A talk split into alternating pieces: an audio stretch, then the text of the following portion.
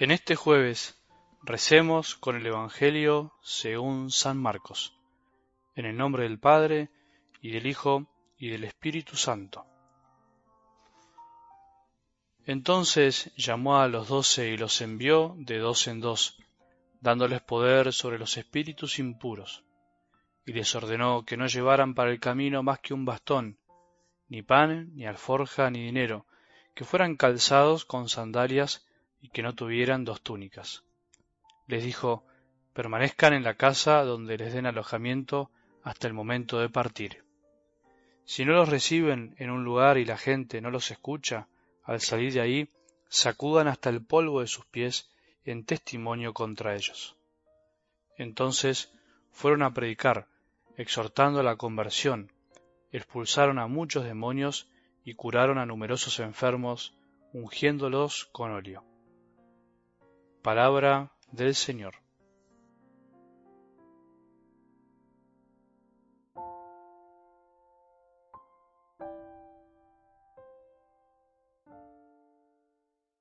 Si alguna vez caminaste mucho, si alguna vez hiciste alguna peregrinación, si sos de caminar para despejarte o para estar mejor corporalmente, o si sos de caminar porque te gusta la montaña, o también podríamos pensar en algún deporte, me vas a entender mejor cuando sigamos reflexionando sobre el caminar en nuestra vida, el caminar en la fe y cómo eso incide, influye en nuestra vida espiritual.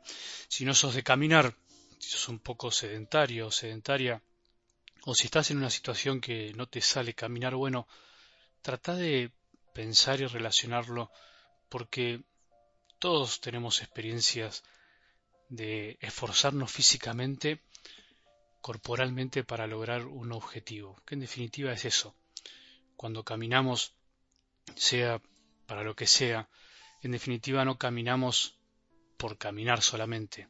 Siempre tenemos alguna meta, siempre tenemos algún objetivo, siempre comenzamos y terminamos, no caminamos eternamente. Por eso creo que esto es una de las primeras reflexiones que podemos sacar de esta imagen de caminar. Somos seguidores del camino. Jesús es camino. Nosotros también estamos en camino y estamos en camino hacia un lugar, hacia una meta. Cuando uno se propone una meta, uno camina con otro espíritu, uno camina con sentido. Y eso es lo que nos permite seguir caminando justamente. Cuando no tenemos meta, cuando hacemos algo por hacerlo, cuando caminamos por caminar sin rumbo, finalmente nos terminamos agotando y terminamos abandonando en el camino justamente. Por eso pensemos hoy que nuestra vida es eso, es una meta, es un caminar hacia un lugar. Si no concebimos nuestra fe cristiana como un camino, como un ir hacia donde Jesús nos lleva, finalmente terminaremos abandonando al costado del camino. ¿Cuánta gente empezó este camino y lo abandonó? Pero cuánta gente todavía sigue caminando porque cree, porque cree que nuestro camino tiene una meta y esa meta es el cielo. En algo del Evangelio de hoy vemos cómo Jesús envía a los doce y esos doce que él había elegido para estar con él para que lo conozcan, para finalmente abrirles su corazón. En un momento de su vida les pide que lo ayuden. Sí, Jesús, aunque parezca mentira, necesita, entre comillas, la ayuda de los hombres para llevar el mensaje de conversión, el mensaje del reino de Dios a todos los hombres. Un poco extraño parece. Este es el primer gran detalle de la escena de hoy, que por supuesto también es comprensible en el hoy de la Iglesia. Jesús necesita de los hombres para llevar su mensaje. Siendo Dios hecho hombre, sigue utilizando las mediaciones humanas para que su mensaje llegue a todos, a todos los rincones del mundo. Por eso, nuestro Maestro incluso en su vida pública les pidió ayuda a los discípulos, a sus apóstoles, y los envía de dos en dos, los envía de dos en dos. No envía persona sola, siempre caminamos con alguien.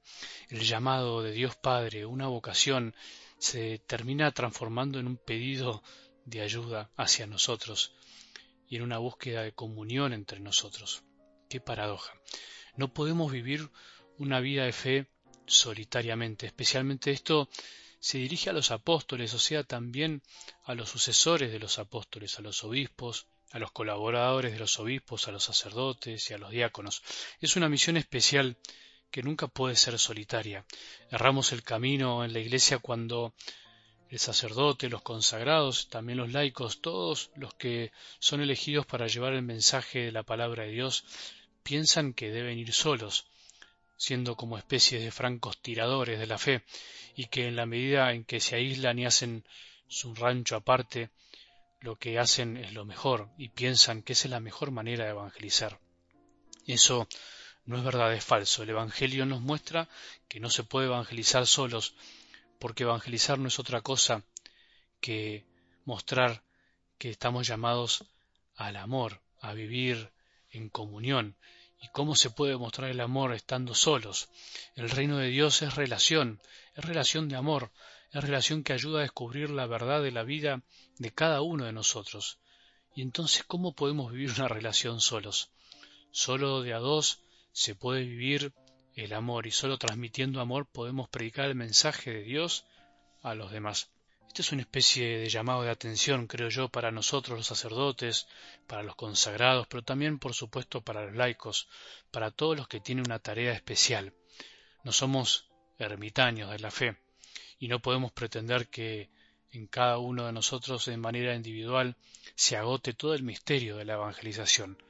Solo podremos descubrir la verdad de nuestra vida en la medida que establecemos relaciones humanas y de amor con los demás. Un matrimonio, una mujer, un marido, descubre la verdad de su corazón y la verdad de su vida solamente abriéndose al otro, a los demás, y abrirse a los demás ayuda a que otros también descubran el mensaje del reino de Dios.